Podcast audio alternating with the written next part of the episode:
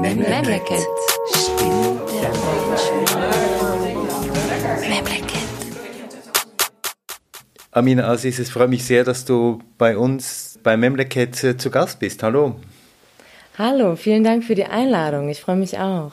Ja, Amina, ich habe deinen Podcast gehört, äh, deinen Podcast zu einer Ausstellung, die immer noch auch virtuell zu sehen ist am Kunstmuseum Basel. Das nennt sich, der Podcast nennt sich Rembrandt Habibi. Vielleicht erklärst du mal ganz kurz, wie bist du auf diesen, wie bist du zu diesem Podcast gekommen? Ja, also das Kunstmuseum Basel hat mich freundlicherweise angefragt und ich musste zunächst einmal klären, dass ich überhaupt keinen kunsthistorischen Hintergrund habe und mich wenig mit alten Meistern auskenne. Aber das war offenbar so gewollt und ich konnte dann eine postkoloniale Perspektive reinbringen und ähm, ich hatte ihnen das Konzept vorgelegt, damit waren sie einverstanden. Ich weiß nicht, ob das Kunstmuseum sich sicher war, worauf, ähm, was am Ende komplett rauskommt, aber ähm, ich glaube, das war ganz in Ordnung. Und ja, ich habe mich gefreut, dass ich das machen konnte, weil das tatsächlich ein sehr spannendes Thema war und auch ein wichtiges, wie ich finde. Rembrandt Habibi, der Podcast zur Ausstellung Rembrandts Orient im Kunstmuseum Basel.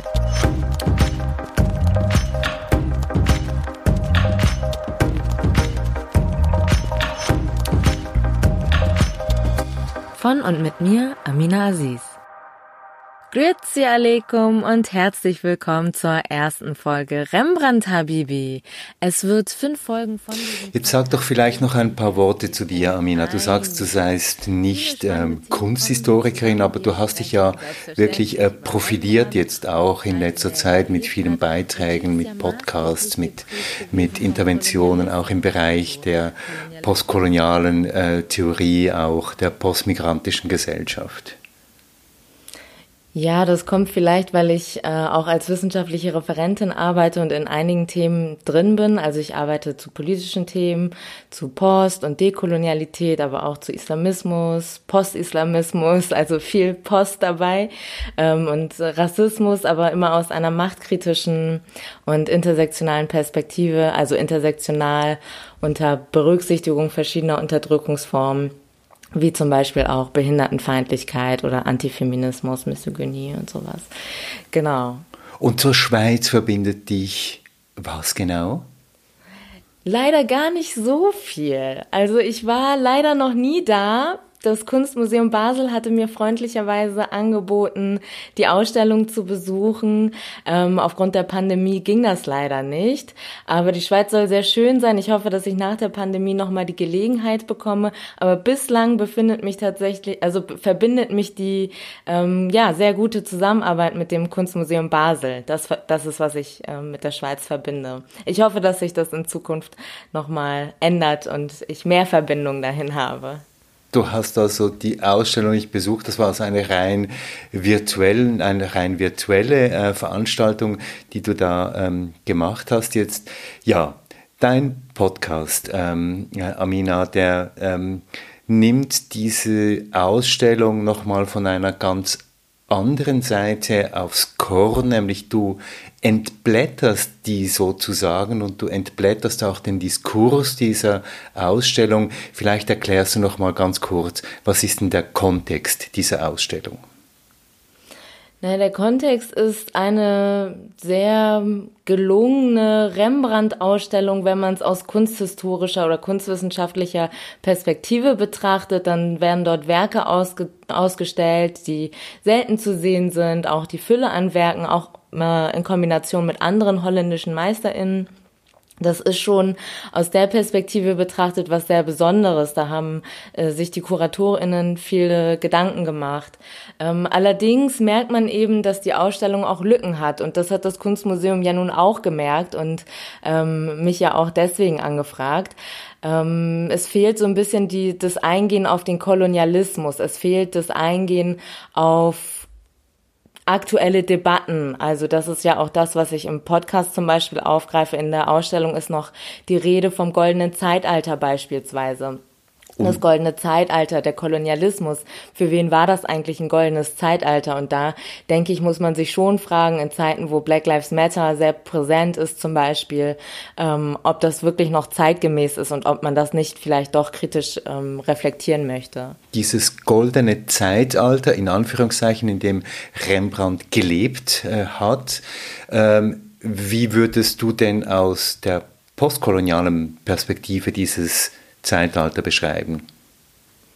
Naja, es war auf keinen Fall golden. Also das ist schon eine sehr ignorante Bezeichnung, wenn man von Ausbeutung und Mord spricht, die ja stattgefunden hat. Die Niederlande waren eine der größten Kolonialmächte damals. Und ähm, deswegen ist es so eine Perspektive, die noch aus dem Kolonialismus rührt. Und da frage ich mich, möchte man das wirklich? Das wird ja auch in den Niederlanden kontrovers diskutiert. Und für die Schweiz, denke ich, wäre das auch eine wichtige Debatte, weil sie gerade dabei ist, ihre eigene koloniale Involviertheit aufzuarbeiten. Natürlich ist es noch nicht jetzt äh, sehr weit fortgeschritten, aber man ist ja dabei und ich denke, das wären Ansätze gewesen, die man hätte aufgreifen können. Du hast das jetzt aufgegriffen, ähm, Amina. Du hast in deinem Podcast nicht nur den postkolonialen Kontext oder den kolonialen Kontext von Rembrandt und seiner Zeit äh, aufgearbeitet, sondern zum Beispiel auch die Frage gestellt, ja, was ist denn eigentlich die Rolle von Museen heute in einem Zeit, in einer Zeit, du sagst es, in der sich mehr und mehr Gesellschaften, auch die Schweizer Gesellschaft, daran macht, eben die koloniale ähm, Vergangenheit aufzuarbeiten. Was ist da die Rolle zum Beispiel eben von Museen? Genau, also das müssen wir uns tatsächlich fragen als Gesellschaft und auch als Menschen, die das Museum gestalten. Was erwartet man vom Museum? Also sind Museen lediglich Orte des Konsums für uns oder sind es Orte von Austausch, von Anregung, von Inspiration? Wenn es Konsum ist, dann macht es Sinn, eine Ausstellung ganz klassisch zu gestalten, einfach aus kunsthistorischer Perspektive Führungen anzubieten, das aufzunehmen, wenn man da als Besucherin ist mit einer Führung, danach Kaffee und Kuchen und das war's.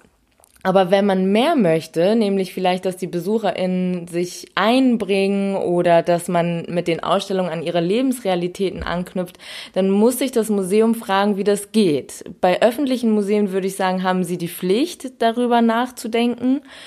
Um, gerade wenn sie Orte sind, die Millionen öffentliche Gelder verschlungen haben, erwarte ich das auch, das Humboldt-Forum, aber zum Beispiel auch die Elbphilharmonie aus einem anderen Bereich sind gute Beispiele für Orte des Konsums. Also wobei das Humboldt-Forum vielleicht noch mehr unter Druck stand und wenigstens mit dem Humboldt-Labor oder durch ein paar Programmpunkte, die irgendwie die Kritik aufgreifen sollen, sich mm, damit befassen. Aber dennoch bleibt es ein Ort des Konsums und vielleicht, und es lebt nicht primär vom Austausch und nachhaltiger Wissensvermittlung, also die ja wichtig wäre für die Entstehung von Subkultur zum Beispiel. Und das ist, äh, das ist einfach etwas, wo man sich fragen muss, geht es nur darum, dass die Gelder wieder in die Kassen kommen?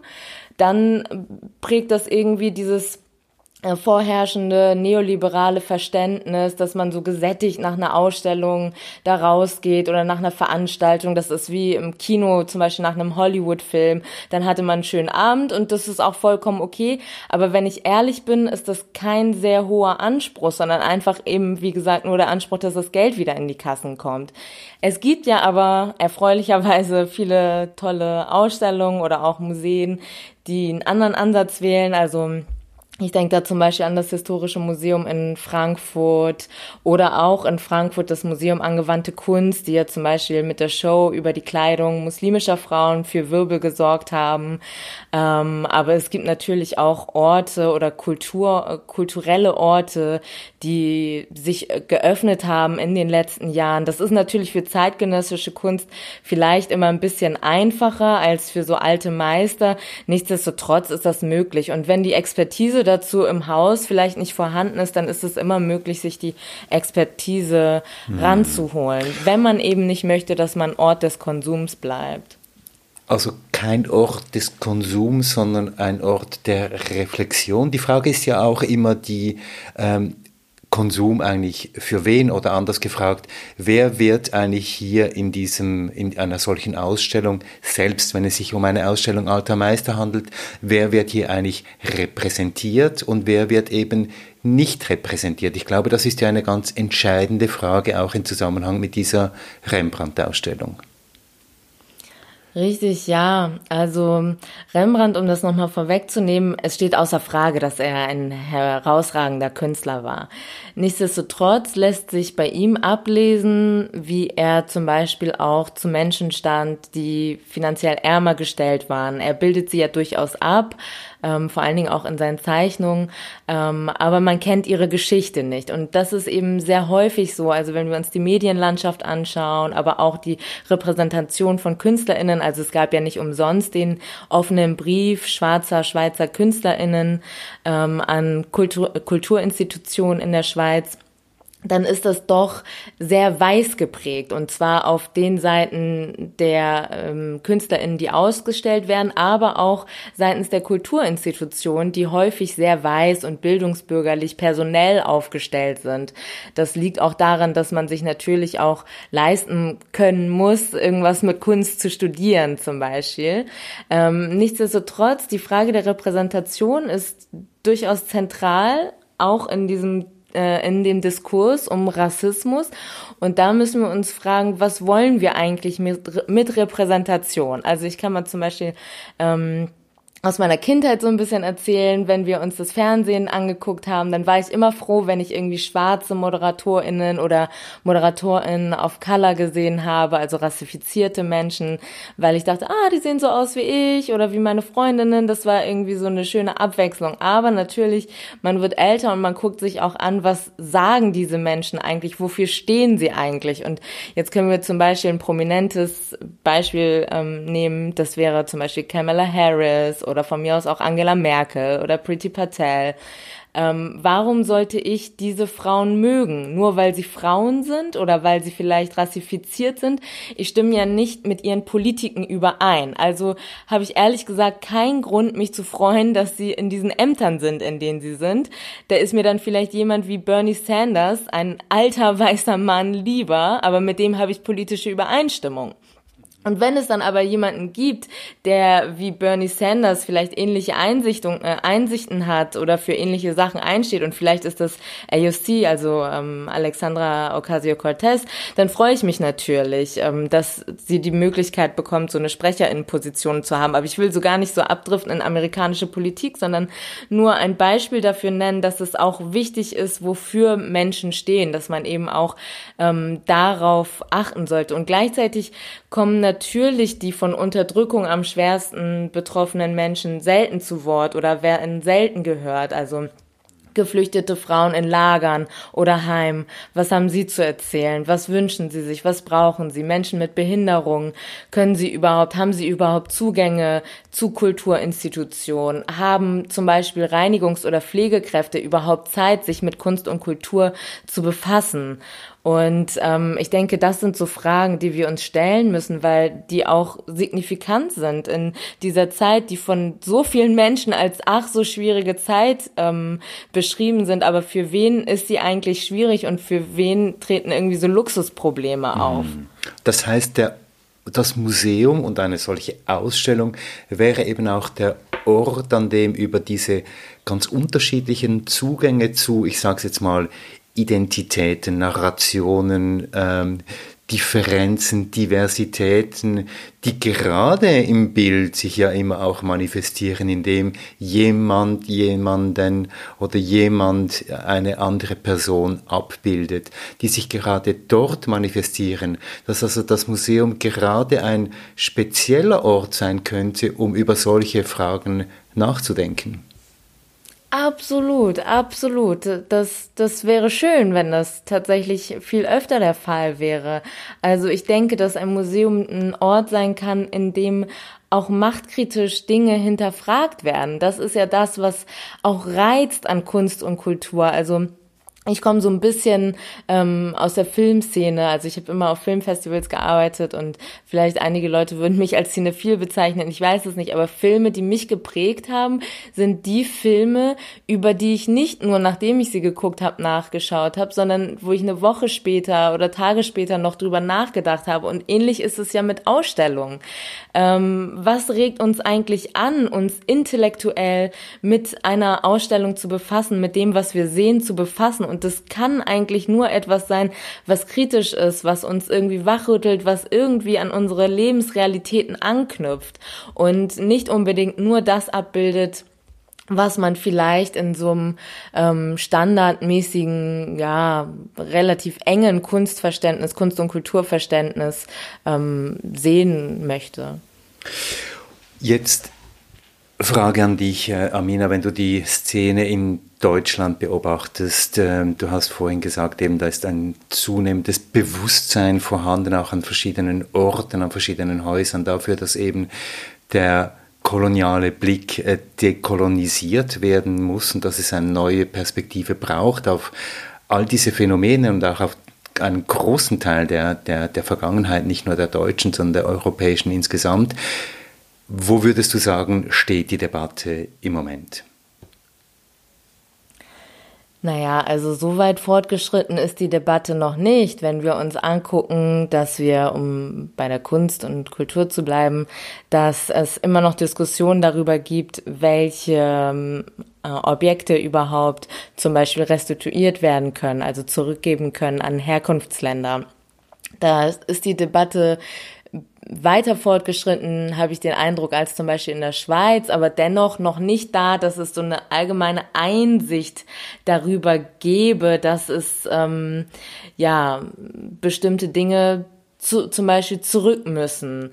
Ähm, das ist schon relativ weit fortgeschritten, aber wie gesagt, es gibt noch nicht so diesen Konsens darüber. Das, das denke ich, wäre etwas, was erreicht werden müsste. Das sieht man ja auch zum Beispiel an so etwas wie dem Humboldt-Forum.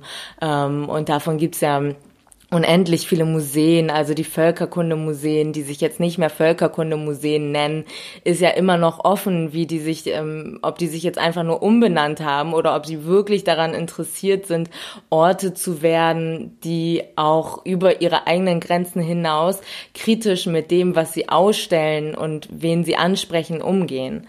Ähm, das, das steht ja noch völlig offen und generell ähm, lässt sich das vielleicht ganz gut daran zeigen, dass es immer so stückweise Erfolge gibt. Also mhm. zum Beispiel, wenn wir uns das öffentliche Bild ähm, in den Straßen und Städten angucken, also stückweise, dann wird dann hier mal eine Straße umbenannt, aber eine Statue bleibt stehen zum Beispiel. Oder äh, irgendwie ein Museum wird nicht verpflichtet, sich anders zu bestimmten Objekten zu verhalten. Ähm, also es ist so ein Prozess und ich würde sagen, dass aber im Mainstream diese Debatte überhaupt nicht angekommen ist. Also Kolonialismus ist immer noch etwas, was in den Schulen so als Randthema behandelt wird. Wenn erwähnt wird, dass es Kolonialismus gab, dann wird das immer so ein bisschen so abgetan, naja, Deutschland hatte ja gar nicht so viele Kolonien. Aber die Auswirkungen dessen, nämlich dass Deutschland auch vor dem Ersten Weltkrieg natürlich Interessen an e- Expansion hatte und damals schon zum Beispiel aus Osteuropäer ArbeiterInnen ähm, nach Deutschland geholt hat und sie unter Bedingungen ähm, hier hat arbeiten lassen, die vielleicht heute den von Tönnies noch ein bisschen mhm. irgendwie schlechter gestellt waren, aber aus der Zeit rührten tatsächlich auch noch Arbeitnehmerinnengesetze ähm, bis in die letzten Jahrzehnte. Und das sind so Sachen, über die kein Bewusstsein herrscht. Oder auch wenn wir über zum Beispiel die 68er reden, dann wird das immer so als emanzipatorische Bewegung dargestellt.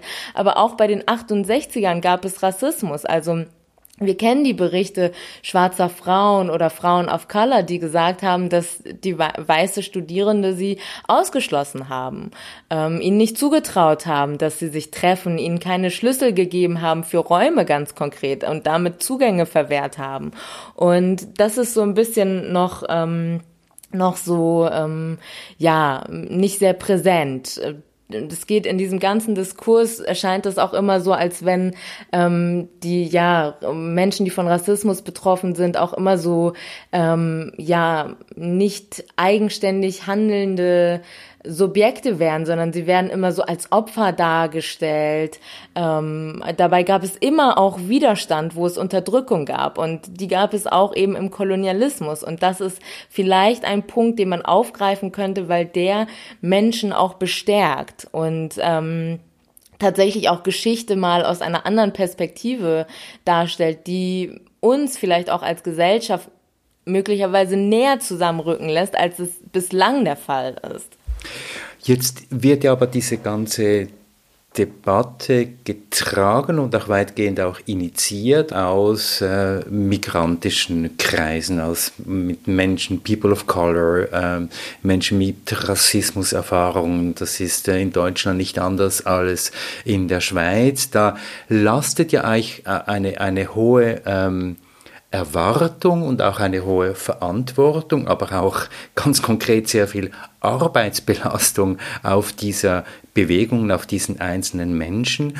Und da wird ja ähm, einfach mal, ich sage es jetzt mal von der weißen Mehrheitsgesellschaft ein Stück weit auch äh, erwartet, nun ja, beweist uns mal, ähm, was ihr denn hier so zu kritisieren habt. Das gibt ja so eine seltsame Art von Arbeitsteilung, die da ähm, äh, vonstatten geht. Also eine weiße Mehrheitsgesellschaft und Institutionen, die lehnen sich ein Stück weit zurück und sagen, nun gut, äh, kritisiert uns mal und wenn wir dann die Kritik für äh, berechtigt anschauen, dann bewegen wir uns mal.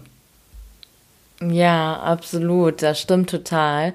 Ähm, manchmal fühlt es sich ja auch so ein bisschen an wie vergebene Liebesmüh, aber vielleicht liegt es auch daran an so einem vorherrschenden Diversity-Begriff, also dass dann irgendwie gesagt wird, ah, okay, es reicht vielleicht, wenn wir uns irgendwie für diese Themen dann mal irgendwie eine ExpertInnen ranholen oder mal irgendwie ein Panel zu irgendwie was machen, aber tatsächlich bleibt das so aus, dass man sich so machtkritisch ähm, selber auch mal hinterfragt, die eigene Position hinterfragt und überhaupt guckt, ähm, ja, wie können wir eigentlich aufgestellt werden, dass vielleicht der Profit oder auch die Macht anders verteilt sind. Ähm, genau, also ja, es ist auf jeden Fall ein großes Problem, wer ist schon daran interessiert, äh, diese Macht abzugeben? Wir müssen uns fragen, wie können wir vorankommen, wie können wir diese Last ähm, von den Schultern derjenigen, die das ja seit Jahrzehnten machen. Also ähm, du kannst mir glauben, ich selber wollte mich nie mit diesen Themen auseinandersetzen. ähm, also es hat mich überhaupt nicht gereizt. Es, es sind Themen, die werden ja schon, die ersten GastarbeiterInnenverträge sind seit den, in den 50ern geschlossen worden, aber es gab ja Widerstand auch schon im Nationalsozialismus und davor von rassifizierten Menschen im äh, Kaiserreich, in Deutschland und so weiter und so fort. Also es ist schon eine Frage, dass wir mm, uns mit dem Rassismusbegriff einmal befassen müssen, vielleicht der so viel so lebt von, ah, wie kann ich Vorurteile abbauen, hin zu so einer, ja, Perspektive von, wer profitiert eigentlich davon und warum. Und da kommen wir ganz schnell dann dazu, dass natürlich Rassismus auch gewollt ist, weil Menschen eben davon profitieren. Das sehen wir zu, zum Beispiel auch in dieser Pandemie. Ähm, wir, wir wissen, wir haben, also Studien haben gezeigt, dass finanziell ärmer gestellte Menschen, die häufig rassifiziert sind, ähm, stärker betroffen sind von dieser Pandemie, die, von den negativen Auswirkungen der Pandemie als Menschen, die reich reich sind. Und das sehen wir auch an der Position Deutschlands, das sehen wir an der Position der EU, wenn es zum Beispiel um Impfstoffverteilung geht und so weiter und so fort. Das heißt, diese dieser Rassismus, den es gibt, der ist ja gewollt. Und wir müssen uns fragen, wie, wie können wir das beseitigen? Wie kann das in unserem Interesse sein, dass wir, dass wir davon abkommen, dass Menschen, die eben das Geld haben, die sind nicht daran interessiert, ihr Privatvermögen abzugeben. Aber das meiste Geld äh, ist in diesem Privatvermögen gesammelt. Die haben in der, während der Pandemie, äh, reiche Leute haben während der Pandemie, aus der Pandemie profitiert. Ähm, wie können wir dagegen angehen, dass diese, diese, dieser Profit, dass das nicht mehr, nicht mehr stattfindet, sondern eine Art Umverteilung stattfindet? Und ähm, das sind, glaube ich, die Fragen, die wir uns viel mehr stellen müssen, auch seitens von denjenigen, die ähm, antirassistische Arbeit machen. Aber jetzt äh, sagst du, ähm, Amina, eben diese Institutionen haben eigentlich kein Interesse, ähm, Macht abzugeben und man kann das auch noch weiter treiben und sagen, die finanzkräftigen Kreise, die jetzt auch in der Pandemie äh, ihre ähm, Kassen gefüllt haben, natürlich auch nicht.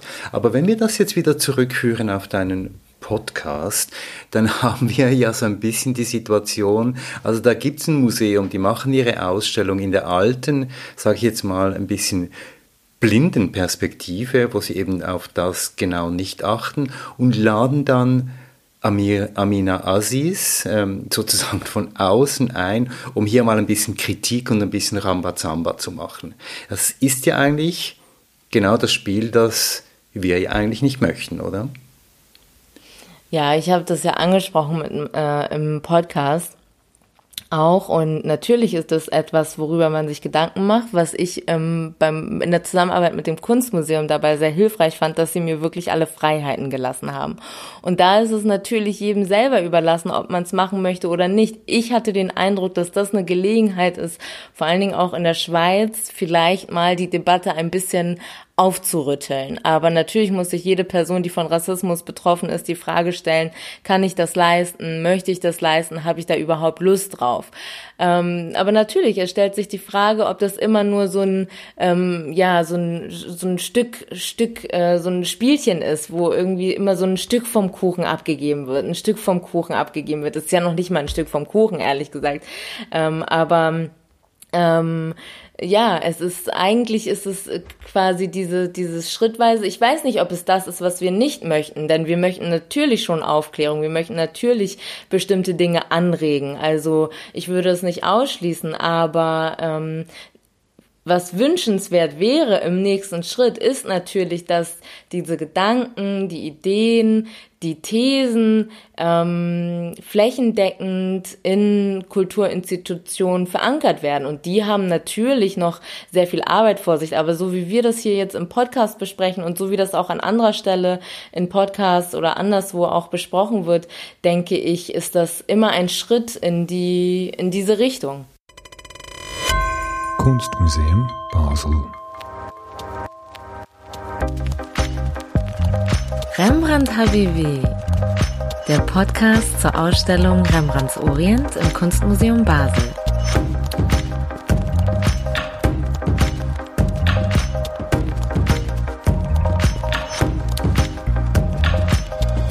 Von und mit mir, Amina Aziz.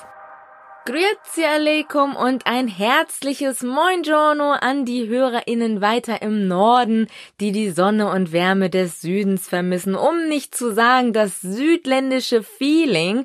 Von mir gibt's etwas outländische Feelings. In dieser Folge widme ich mich näher den Werken Rembrandts und der anderen sogenannten holländischen Meister und das ist etwas merkwürdig, denn einerseits will die Kunst mir vermitteln, dass das herausragende Künstler sind, andererseits komme ich nicht nicht umhin, die Bilder und das Problematische, was sie transportieren, nicht zu sehen.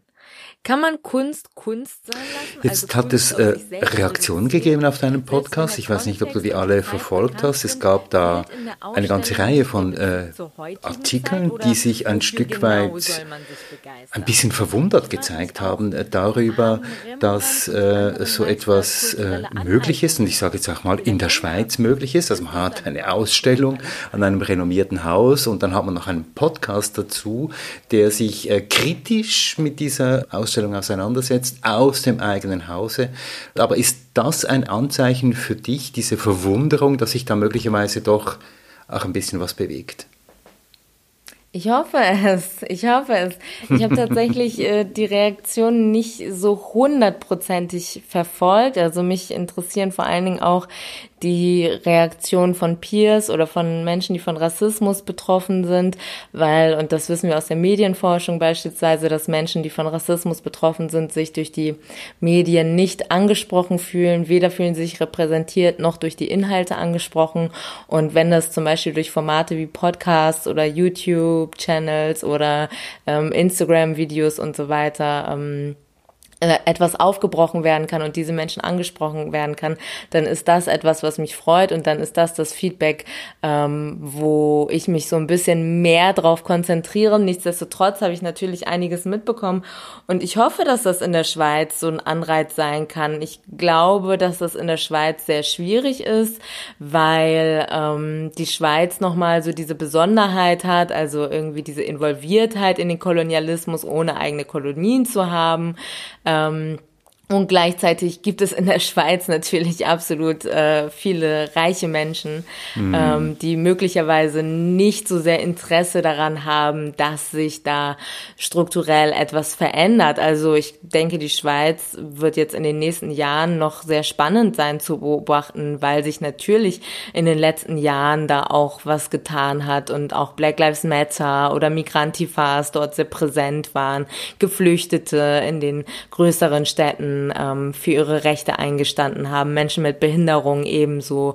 Und ich hoffe, dass sie viel bewegen können und ich hoffe, dass mhm. das die Menschen sind, auf die mehr gehört wird. Und einfach noch, um das ganz kurz anzusprechen, Amina, warum ist es denn ein besonderes Problem aus deiner Perspektive jetzt, wenn man diese Diskussion, die wir jetzt führen, in einem Land führt, das eben keine, ich sage jetzt mal, sichtbare Kolonien, äh, sichtbaren Kolonien gehabt hat, sondern eben nur gewissermaßen unsichtbare oder zumindest, nicht primär sichtbare. Warum ist das jetzt nochmal ein ganz besonderes Problem? Weil da diese Beweislast immer so erbracht werden muss, schrittweise. Also es muss dann, also es kann nicht gesagt werden, die Schweiz hatte die und die Kolonien, das kann man dann bei Wikipedia nachlesen irgendwie und dann weiß man, aha, okay, das und das ist passiert. Aber Geschichtsschreibung ist natürlich nicht unbedingt so gewesen in Ländern der ehemaligen Kolonien, dass da irgendwie detailliert geschrieben worden ist, was überhaupt passiert ist, wie man involviert war und dass das überall präsent ist. Das heißt, diese, Histo diese historischen Beweise zu erbringen, sind ist, ist, das ist extrem mühselig. Und es ist extrem mühselig, das zu verbreiten. Es ist sehr leicht, das abzustreiten. Es ist sehr leicht zu sagen, naja gut, dann war die Schweiz halt involviert, aber wissen wir ja überhaupt nicht, ob sie ihren heutigen Reichtum auch heute überhaupt darauf aufgebaut hat. Das heißt, die WissenschaftlerInnen stehen hier vor einer besonderen Herausforderung, würde ich sagen, der sie allerdings auch nachkommen. Also so ist es nicht. Nur ist es eben auch da so, dass es jetzt nicht unbedingt etwas ist, was ja im Mainstream jetzt so verbreitet wird oder wo man Interesse daran hätte, dass das ähm, grundsätzlich irgendwie einfließt in die Debatten und so weiter. Also es ist, ich würde sagen, es ist sehr schwierig. Ich finde, die WissenschaftlerInnen machen da einen extrem guten Job, der wirklich nicht leicht ist. Ähm, aber ich hoffe, dass sie auf einem guten Weg sind. Jetzt gab es auf deinem Podcast ja von Seiten der SVP auch ähm, einen Kommentar, ich weiß nicht, ob der bis zu dir äh, gedrungen ist, aber da gab es einen SVP-Politiker, äh, der ähm, nur mit einem Kommentar auf deinen Podcast ähm, reagiert hat. Der hat geschrieben, Patrick Hafner am 11. Januar 2021, ich zitiere, hübsch ist sie ja. Ja. Hast du das mitgekommen?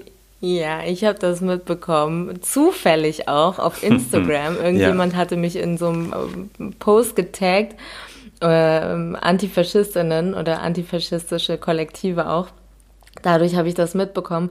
Ich musste ehrlich gesagt im ersten Moment lachen, weil es im Podcast so viele Anknüpfungspunkte gibt, die von Rechten ja aufgegriffen werden könnten. Also wenn ich das richtig verstehe, ich kenne mich mit der Schweizer politischen Landschaft nicht so gut aus, aber die SVP ordne ich so ein bisschen als das, oder übersetze ich so ein bisschen als das Äquivalent der ähm, deutschen AfD.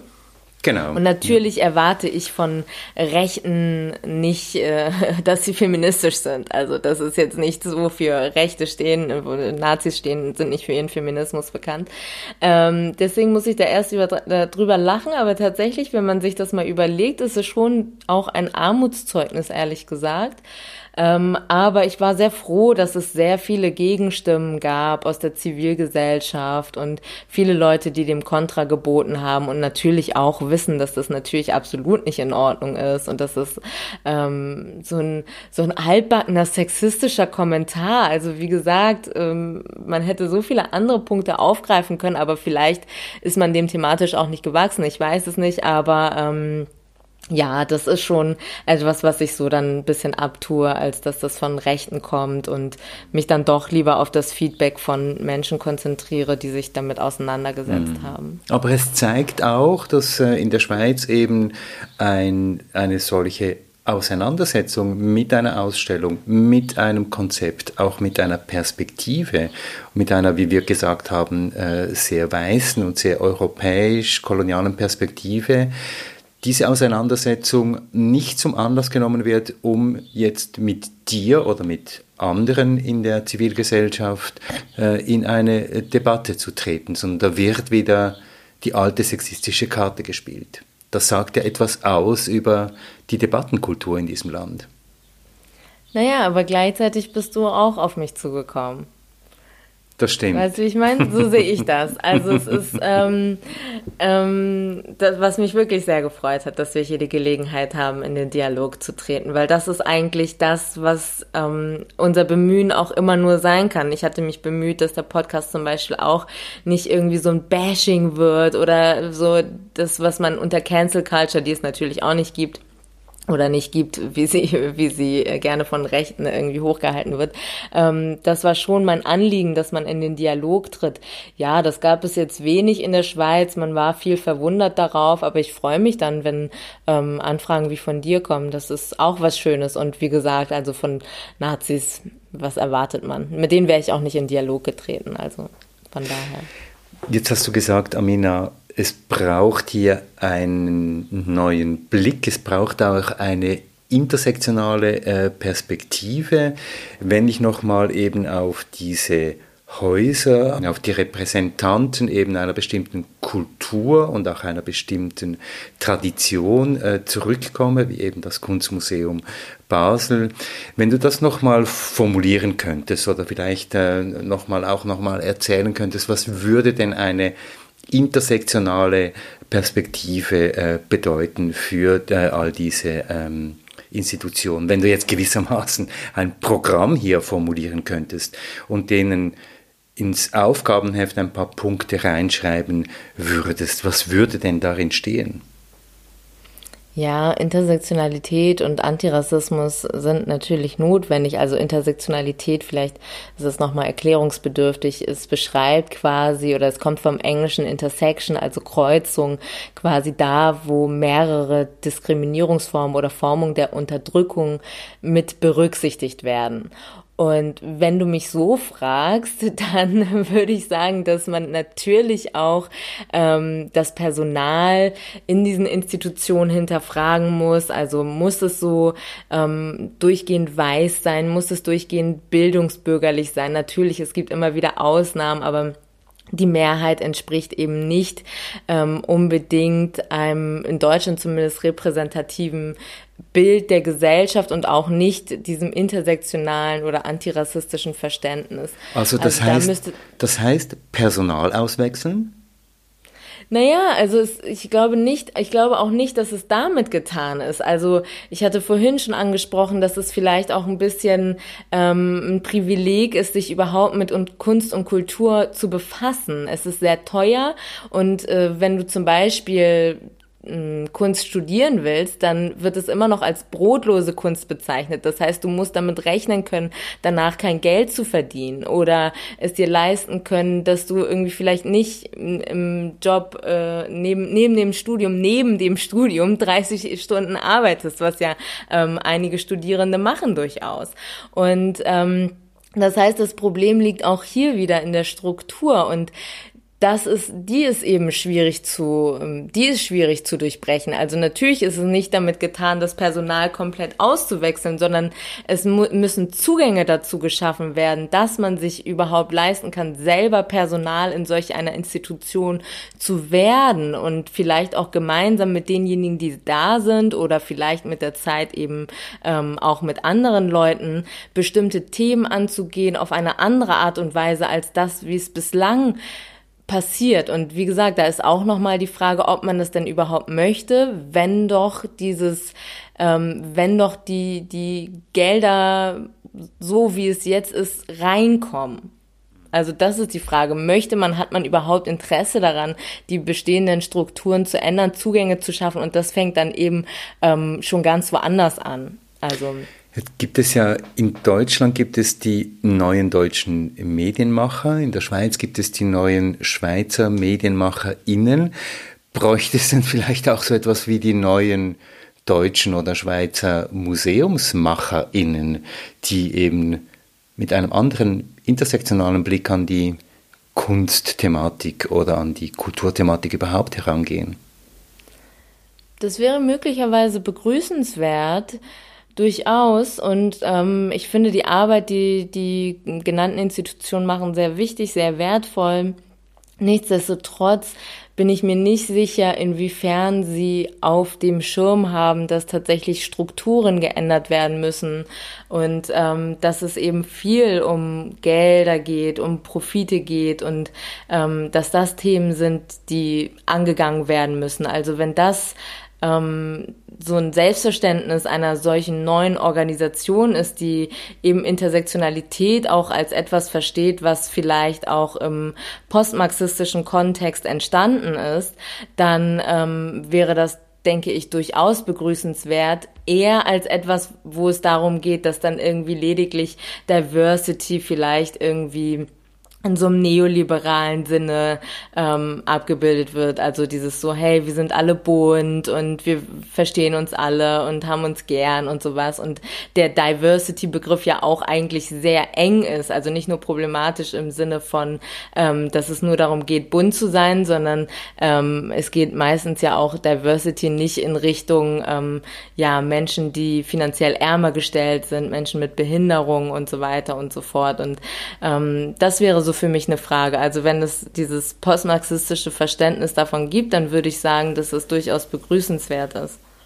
Und das heißt jetzt, wenn ich dich richtig verstehe, Rassismuskritik und Diskriminierungskritik im postmarxistischen Sinne heißt eben auch immer Geldflüsse zu kritisieren, Kapitalakkumulationen zu kritisieren und daraus Schlüsse zu ziehen. Ja, also wir müssen uns doch fragen, wo wir als Gesellschaften hinwollen.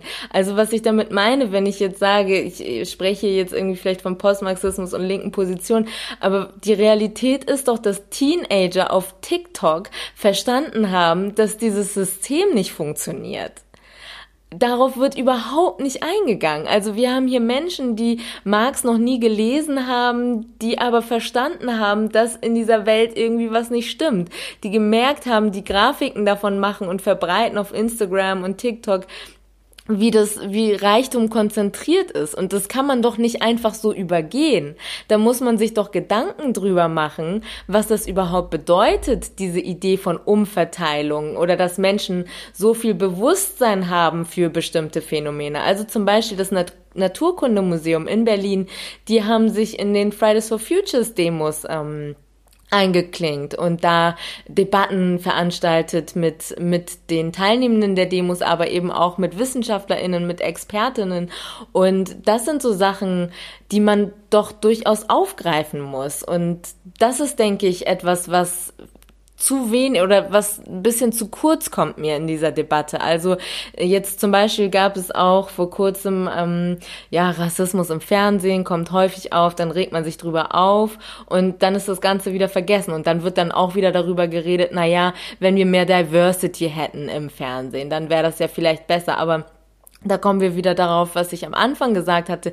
Was bedeutet das denn, Diversity zu haben? Ich will ja nicht einfach einen Menschen haben, der irgendwie vielleicht so aussieht wie ich oder eine schwarze Person, die dann trotzdem Rassismus reproduziert oder neoliberale Ansichten, sondern ich will ja Leute haben, die tatsächlich sich machtkritisch mit bestimmten Fragen auseinandersetzen, weil sie, weil diese Fragen da sind. Und ich denke, dass wir denen mehr Raum ein, ähm, mehr Raum geben müssen, als dass wir es zum Beispiel Rechten tun. Also dieses mit Rechten reden hat sich irgendwie so durchgesetzt. Man versucht Rechte zu verstehen, man macht Waldspaziergänge mit ihnen und geht danach rumtrinken irgendwie. Aber Menschen, die von diesem System irgendwie genug haben, satt haben, die kommen viel zu wenig zu Wort und es kommt dann auch immer so aus so einer Opferperspektive und dann kommt irgendwie so ein Ökonom, der dann sagt, naja, aber so geht das ja auch nicht so richtig mit der Umverteilung. Wobei ich, ähm, es gibt Schweizer Ökonomen, die auch sagen, ähm, man müsste mal an den Spitzensteuersatz zum Beispiel ran oder an die Erbschaftssteuer und so weiter.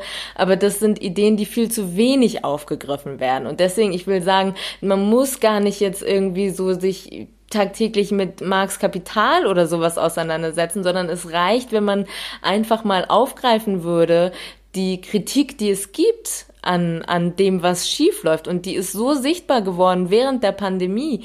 Ähm, und da ist es mir so manchmal so ein bisschen unbegreiflich, warum das wenig passiert. Und da würde ich mir wünschen, dass es einfach viel, viel mehr passiert. Rembrandt Habibi, der Podcast zur Ausstellung Rembrandts Orient im Kunstmuseum Basel. Amina Aziz, ganz herzlichen Dank. War schön mit dir zu reden. Vielen Dank. Vielen Dank auch. Memleket. Memleket ist eine Produktion von Podcast Lab und Institut Neue Schweiz, realisiert von Christoph Keller, zu hören auf Spotify, auf iTunes, auf institutneueschweiz.ch und auf podcastlab.ch.